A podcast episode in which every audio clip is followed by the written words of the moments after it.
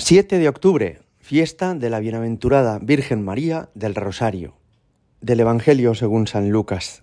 En aquel tiempo, habiendo expulsado Jesús a un demonio, algunos de entre la multitud dijeron, Por arte de Belcebú, el príncipe de los demonios, echa a los demonios. Otros, para ponerlo a prueba, le pedían un signo del cielo.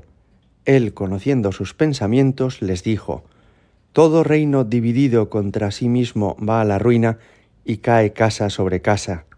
Si pues también Satanás se ha dividido contra sí mismo, ¿cómo se mantendrá su reino? Pues vosotros decís que yo echo los demonios con el poder de Belcebú, pero si yo echo los demonios con el poder de Belcebú, vuestros hijos por arte de quien los echan. Por eso ellos mismos serán vuestros jueces. Pero si yo echo los demonios con el dedo de Dios, entonces es que el reino de Dios ha llegado a vosotros. Cuando un hombre fuerte y bien armado guarda su palacio, sus bienes están seguros, pero cuando otro más fuerte lo asalta y lo vence, le quita las armas de que se fiaba y reparte su botín. El que no está conmigo está contra mí. El que no reconoce, el que no recoge conmigo, desparrama. Cuando el espíritu inmundo sale de un hombre, da vueltas por lugares áridos, buscando un sitio para descansar, y al no encontrarlo dice, Volveré a mi casa, de donde salí. Al volver se la encuentra barrida y arreglada. Entonces va y toma otros siete espíritus peores que él y se mete a vivir allí. Y el final de aquel hombre resulta peor que el principio. Palabra del Señor. Jesús nos habla en este Evangelio que acabamos de escuchar de la lucha que él tiene entablada con el maligno, con el diablo. No es que estén a la misma altura, Jesucristo es creador mientras que el diablo es criatura. Y por eso estaba decidida ya la victoria definitiva del Señor sobre el mal antes de que esta lucha comenzara.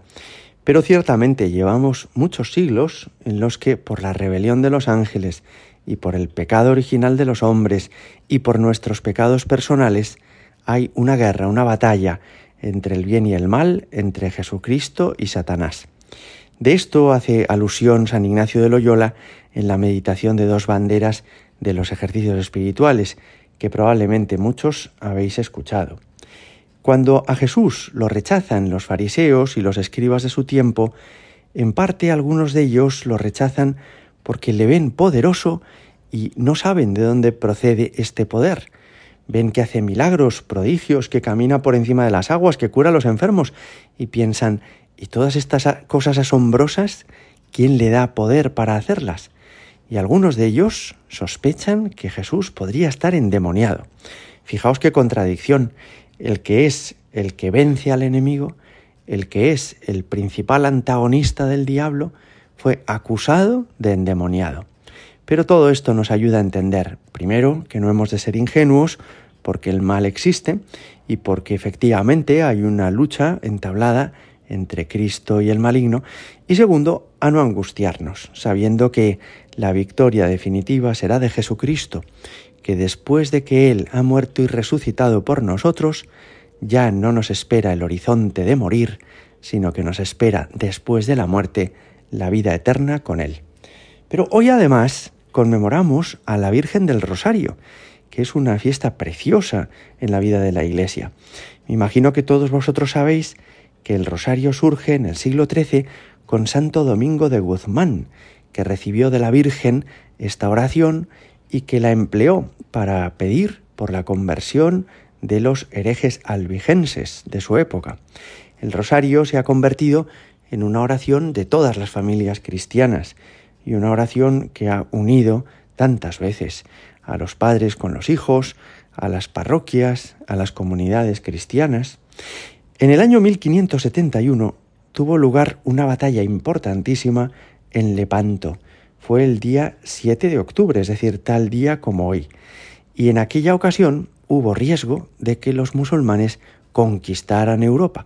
Lo habían intentado ya en el siglo VIII, invadiendo la península ibérica. Lo intentaron también en el siglo XV, cuando ocuparon Constantinopla. Y Lepanto pudo haber sido la tercera batalla y la definitiva para que conquistaran Europa, pero no lo consiguieron gracias a los soldados españoles, que conducidos por don Juan de Austria desgranaron las cuentas de sus rosarios antes de aquella batalla y obtuvieron una impresionante victoria. Y por esta razón, toda la cristiandad, no solo España, sino el Papa y todos los países de mayoría cristiana, comenzaron a encomendarse a la Virgen del Rosario y a entender que a ella le habíamos debido aquella victoria. Cuando siglos después, en Lourdes en el siglo XIX, en Fátima en el siglo XX, la Virgen se ha aparecido con el rosario, nos ha ayudado a entender que efectivamente ella valora esta oración y nos anima a rezarla. Hay también una imagen muy curiosa en el fresco del juicio final de Miguel Ángel, esa pintura que como sabéis adorna la capilla sixtina del Vaticano.